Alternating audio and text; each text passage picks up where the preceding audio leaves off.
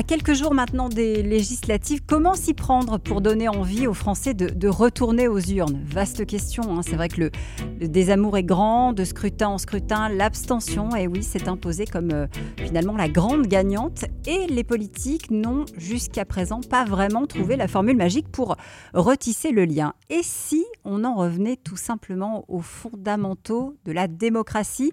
Bonjour Quentin Sauzet. Bonjour. Merci d'être avec nous. Vous êtes le coprésident de Démocratie Ouverte, hein, qui fêtera, je crois, bientôt ses, ses 10 ans d'existence. Et puis à vos côtés, Virgile, Virgile Deville, bonjour. Bonjour. Fondateur d'Open Source Politics. Euh, alors, peut-être une question euh, pour vous, tous les deux. Euh, vous avez très tôt, l'un comme l'autre, euh, eu mal à votre démocratie. Qu'est-ce qui s'est passé, tiens, pour, pour vous, Virgile, qui vous a fait dire il y a plusieurs années déjà, euh, il faut davantage de, participatif Alors moi, c'est une rencontre euh, fortuite. J'étais en Argentine, à Buenos Aires, et j'ai rencontré des gens assez branchés tech, Internet, et qui sont mélangés avec, avec plutôt des politistes, qui ont fait le pari de présenter un candidat cheval de Troie à la législature de Buenos Aires, avec cette logique que euh, le candidat euh, élu répondrait euh, à une assemblée virtuelle. Ça a beaucoup piqué ma curiosité. En creusant derrière, j'ai voulu, voulu m'impliquer justement dans ces thématiques de participation citoyenne sur la base de, de cette expérience originale et qui ensuite s'est transformée dans une application plus professionnelle puisque cette demande de faire participer les citoyens à travers des outils numériques pour venir augmenter bah, des choses qui existent déjà depuis finalement assez longtemps, hein, les conseils de quartier, les débats publics, les réunions publiques, avoir en fait euh, des outils euh, innovants, euh, des sites web assez, assez faciles à utiliser pour ça, et une demande croissante de la part des collectivités territoriales, mais pas que d'ailleurs. On travaille, nous, d'ailleurs, avec tous les échelons institutionnels. De votre côté, Quentin, à quel moment est-ce que vous, vous constatez qu'il y a une défiance, que peut-être la blessure est, profonde entre, entre les, Français et, leurs élus? Moi, c'est un, double constat. Il y en a un plus classique d'abord, c'est que j'ai été assistant parlementaire à l'Assemblée nationale puis au Sénat. Donc j'ai pu voir un peu le fonctionnement des institutions en interne avec ce qu'il a de merveilleux. Hein, parce qu'il ne faut pas oublier de dire que les élus sont quand même des héros dans leur très grande majorité. Néanmoins, j'ai vu aussi ce qui ne marchait pas. Et j'ai vu surtout le, le désamour de plus en plus grand et surtout en fait la non-représentativité de plus en plus grande de, des personnes censées représenter l'ensemble de la population. ça c'était pour ma première expérience, on va dire côté France. Et ensuite il s'avère que c'est additionné à ça une expérience cette fois de l'autre côté de la Méditerranée, puisque j'ai été aussi euh, dans un cabinet euh, du Premier ministre du Bénin. Et, euh, et on a vécu une, une élection présidentielle là-bas. Et en fait c'était en 2015 et c'était les premières vagues d'élections sous très grande influence, en fait, intoxication massive de fake news sur les réseaux sociaux. Et donc, en fait, j'ai vu ces deux menaces, c'est-à-dire d'un côté un désamour de plus en plus profond, une déconnexion, en fait, entre la démocratie représentative et les citoyens, et de l'autre, un bouleversement massif, en fait, de la façon de s'informer, et surtout de la façon dont on pouvait intoxiquer et donc manipuler, en fait, euh, l'enjeu électoral avec ces nouvelles technologies. Et c'est ce double constat qui euh, ensuite m'a amené du coup à m'engager à rejoindre Démocratie ouverte. L'outil euh, tech, justement, il change quoi dans, dans la manière dont on s'approprie finalement euh, cette démocratie? Ça change beaucoup de choses, justement? Un outil, c'est un outil. Vous en ferez ce que vous voulez. évidemment, il vaut mieux qu'il soit le plus utile, le plus fonctionnel, le plus beau possible, parce que, parce que comme ça, vous allez convaincre plus de gens de l'utiliser. Pendant la crise des Gilets jaunes, quelques mois avant encore, les gens s'écharpaient sur quel est le meilleur outil, c'est moi qui ai le meilleur outil, est-ce qu'il faut ouvrir le code, pas ouvrir le code. Et en fait, ce qui s'est passé pendant la crise des Gilets jaunes, c'est que les gens utilisaient massivement Facebook, en fait. Et ils s'en foutaient de savoir si c'était un code ouvert ou pas. Ils avaient cet outil, ils l'utilisaient au quotidien et ils l'ont détourné pour avoir un usage démocratique intense. Donc en fait, l'outil c'est bien, mais en fait, il faut même avant cet aspect tech euh, se poser des vraies questions fondamentales sur comment on rythme et on organise notre jeu démocratique en France et après comment on l'améliore avec ces outils. Alors, puisque vous avez parlé euh, d'ouvert ou pas et, d'outils, je vais évidemment euh, faire réagir Virgile tout de suite parce que ça s'appelle open source politique. bon, voilà, on, a compris que là, pour le coup, c'était ouvert. Ça l'est.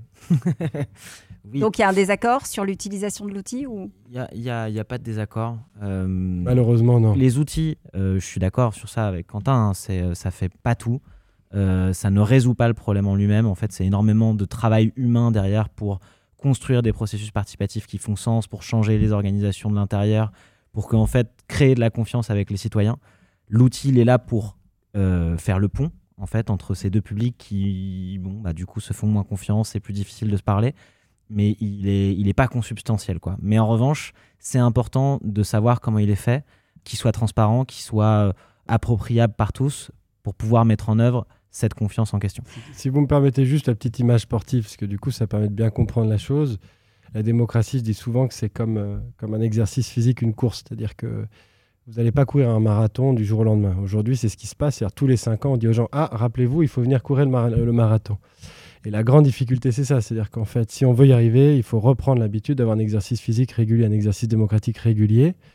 Et en fait, pourquoi je, dis ça avec l'outil C'est parce qu'il faut vraiment considérer que l'outil, c'est comme une bonne paire de baskets, euh, les bons habits qui vont vous aider ensuite à bien courir, à vous sentir bien quand vous allez courir et que ça facilite la chose. Je regarde Jean-David, notre expert, euh, qui évidemment connaît bien le, monde de la tech. Euh, qu'est-ce que ça vous inspire justement, cette euh, civic tech qui, s'invite de plus en plus hein, dans notre quotidien Comment, comment est-ce que vous, appréhendez ce, débat-là? Ah, de, façon générale, on sait que le logiciel est en train de manger le monde, donc il arrive un peu partout dans tous les secteurs d'activité dans tous les, dans tous les domaines. C'est pas le plus facile, c'est pas le plus évident, celui que ces messieurs attaquent, parce que par définition, on touche à des choses qui sont extrêmement sensibles. Mais il est évident que ne peut pas imaginer de démocratie qui ignorerait le monde de la tech et qui ignorerait les réseaux sociaux et qui ignorerait euh, la, notamment la nouvelle génération. Si elle n'est pas associée euh, à la démocratie avec des outils de ce type, je crois qu'elle s'y intéressera jamais. Donc il y a vraiment quelque chose d'important. Après, j'ai pas bien compris ce que fait. J'ai compris que toi, tu faisais du logiciel open source, Civitech. Là, j'ai pas compris par contre ce que tu fais. Euh, démocratie ouverte, c'est comme un peu un, le syndicat de l'innovation démocratique en France. C'est-à-dire qu'on représente euh, des chercheurs, des élus, des citoyens, des startups. Euh, et ce qui les rassemble, c'est vraiment la conviction qu'on vit une crise démocratique. Et ce qu'on va faire, nous, euh, au-delà de ça, c'est un, du plaidoyer, évidemment. Donc on a apporté, puis co-organisé la Convention citoyenne pour le climat, par exemple. Euh, on va faire ensuite des expérimentations sur les territoires. On va travailler avec des mairies, des départements, des régions qui se disent on a envie d'innover, on a envie de tester des choses pour réintéresser, réintégrer le citoyen dans la chose publique. On va faire ça. Et troisième chantier, on avait commencé à en parler euh, précédemment, mais c'est on va là mettre en place un indice de qualité démocratique pour permettre aux citoyens de se positionner par rapport au foisonnement d'initiatives qu'il y a en ce moment sur ce sujet. Donc la tech, elle n'est pas centrale dans, ce, dans, ce, dans ça ou elle a elle, a quel rôle? La tech, elle est remise, je pense, à sa, à sa, bonne place. C'est-à-dire, c'est un outil au sein d'une démarche plus grande. Donc, nous, on conceptualise des démarches de participation, de délibération. Et la tech est un outil formidable pour y arriver.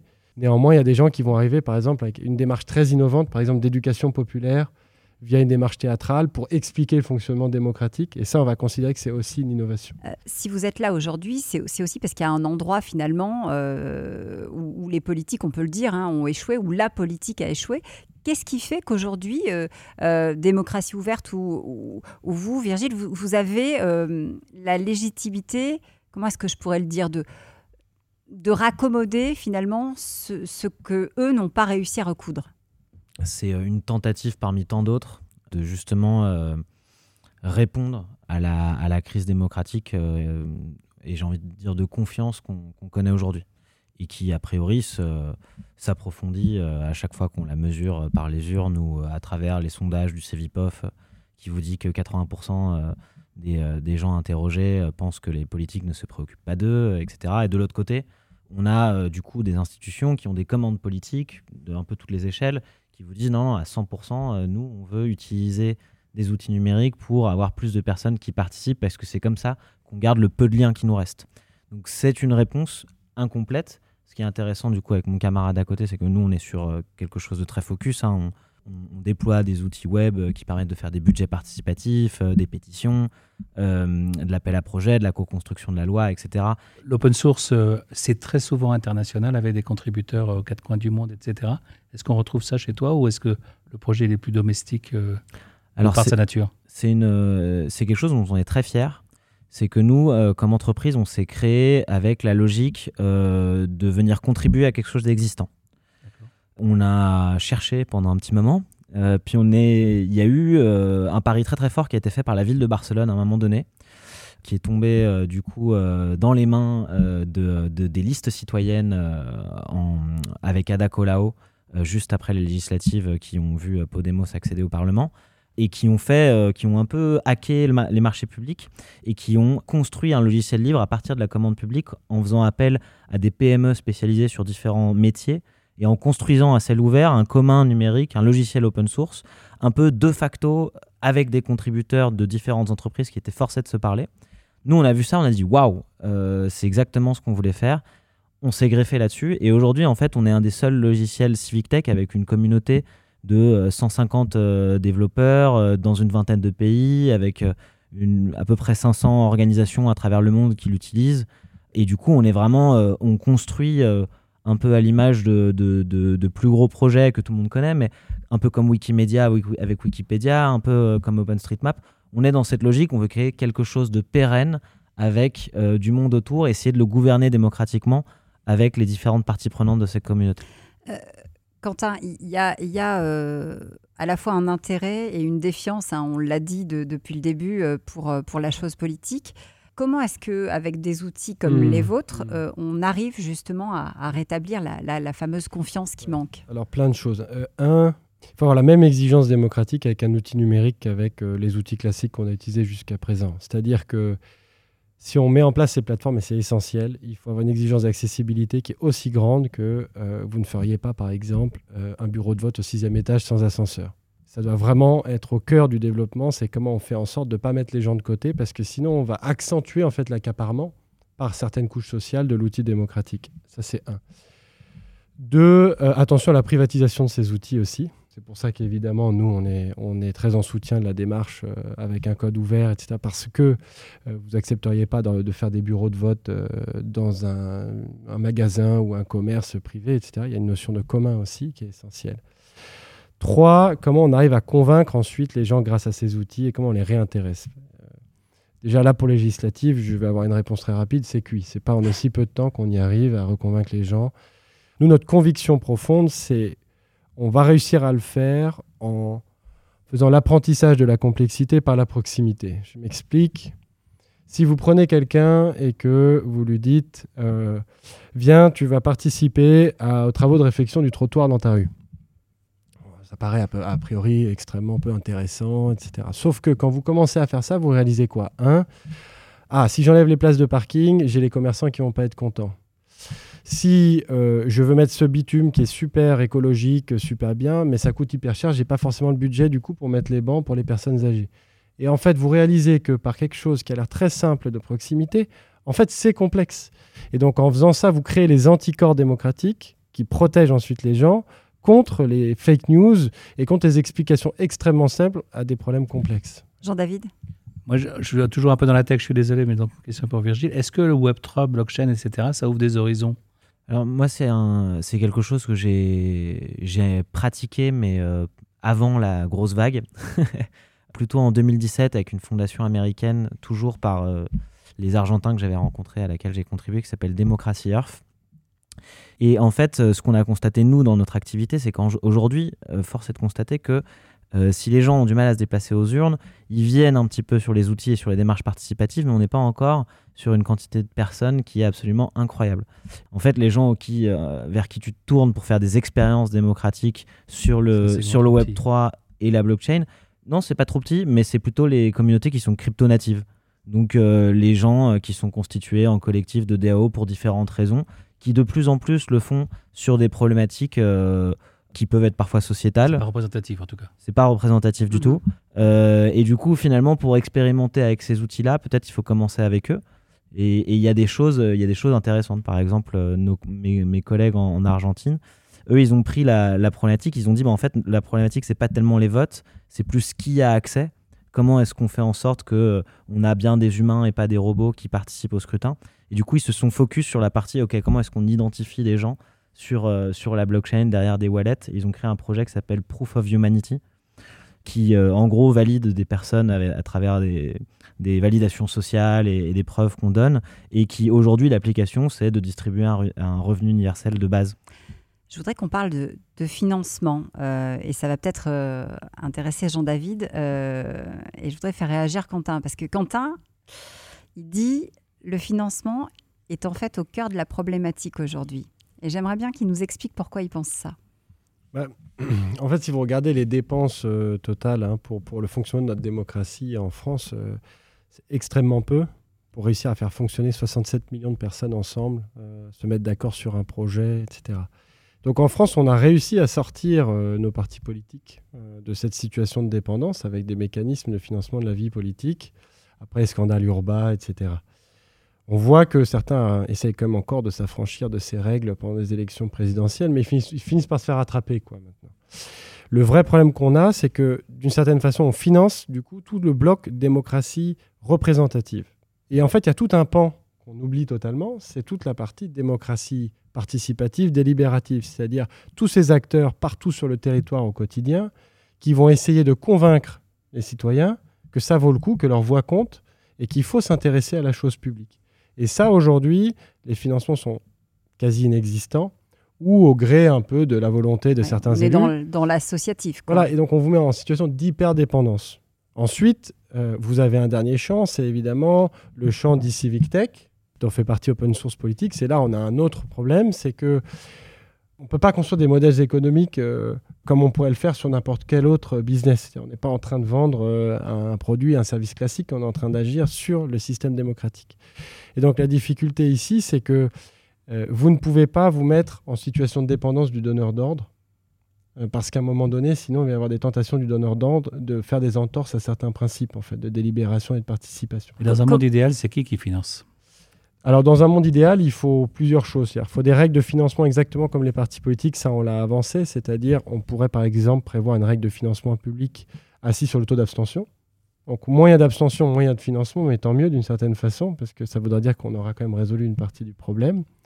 Deux, il n'y a aucun problème à avoir euh, des modèles économiques par ailleurs, euh, aller vendre des prestats à des collectivités, à des entreprises, etc. Mais ce qu'il faut, c'est un rééquilibrage dans le budget de ces entités. Aujourd'hui, même si les acteurs publics commencent à avoir quand même, pour la plupart, mais quand même plutôt les gros acteurs, des unités au sein de l'organisation qui sont dédiées à ça, force est de constater qu'effectivement, ils ont assez peu de moyens. Et en fait, surtout, ce dont il faut se rendre compte, c'est que euh, la démocratie participative, en fait, c'est des choses, il faut des moyens pour l'animer parce qu'on est sur le temps long. Et nous, ce qu'on voit, c'est qu'en fait, aujourd'hui, il y a un mouvement, les collectivités vont vers ça, euh, mais qu'aujourd'hui, c'est compliqué pour elles, en fait, de euh, suivre euh, l'élan qu'elles ont pu euh, initier. C'est-à-dire que avoir suffisamment de mains en interne pour potentiellement traiter les, les milliers de contributions qu'on a pu susciter, c'est compliqué. Et en fait, on peut se retrouver à créer aussi de la fatigue du côté des, des agents publics, pas seulement des relations de dépendance du côté des prestataires, où bah, je lance un budget participatif la première année, puis ensuite j'ai des agents publics qui doivent le traiter d'année en année avec une complexité assez importante, c'est-à-dire que j'instruis les projets, ensuite ils sont votés, ensuite il faut les suivre, et en fait on se rend compte qu'il n'y a pas euh, beaucoup plus de financement qui arrive vers ces initiatives-là, et du coup que c'est un peu difficile de les pérenniser, et du coup le risque c'est de se retrouver dans une situation où bah, on va vers ça, il n'y a pas suffisamment de moyens, du coup, on crée de la déception parce qu'on ne fait pas le cycle complet que le citoyen attend pour recréer de la conscience, c'est-à-dire que bah, on, lui répond concrètement, on crée de la politique publique, on analyse véritablement ses contributions et on en fait quelque chose et on revient vers lui.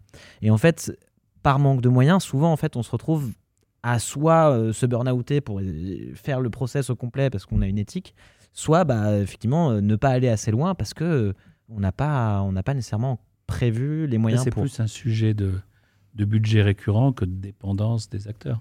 C'est un sujet structurel. Et puis surtout, on, vous savez, les gens, quand on va les rechercher en leur disant si, si, si, votre voix compte, il faut venir, il faut participer, vous n'avez pas beaucoup de cartouches. Quoi. Si vous arrivez à les convaincre de participer et que derrière, ils n'ont pas le sentiment que ça a servi à quelque chose, qu'il n'y a pas de suivi, etc., en fait, vous créez encore plus de déception. Et dans ce cas-là, moi, je dis toujours, il vaut mieux pas faire que mal faire. Ah il vaut mieux pas dire qu'on va révolutionner la démocratie ou quoi que ce soit et, faire, et laisser comme tel plutôt que de mal faire. Alors, sûr on, et certain. on va pas le dire, mais en revanche, il y a quand même quelque chose qui s'est passé parce qu'il y a de plus en plus d'acteurs hein, sur, cette, sur ce créneau, si j'ose dire, de, de, la démocratie participative. Euh, quel développement vous, vous imaginez pour, euh, pour démocratie ouverte ou, ou, pour open source Qu'est-ce que qu'est-ce que ça va devenir dans le temps? Est-ce que c'est euh, est-ce que vous aimeriez Vous l'avez peut-être dit tout à l'heure que ça ça n'existe plus. Ce serait peut-être le, demain le, la solution pour, pour dire que finalement ça a marché, Quentin? C'était un peu, c'était un peu provocateur. Je pense qu'effectivement, il y aura toujours de toute façon besoin euh, de poils à gratter, de plaidoyer, etc. Parce qu'on a besoin de contre-pouvoirs qui viennent questionner, évidemment, notamment ceux démocratiques.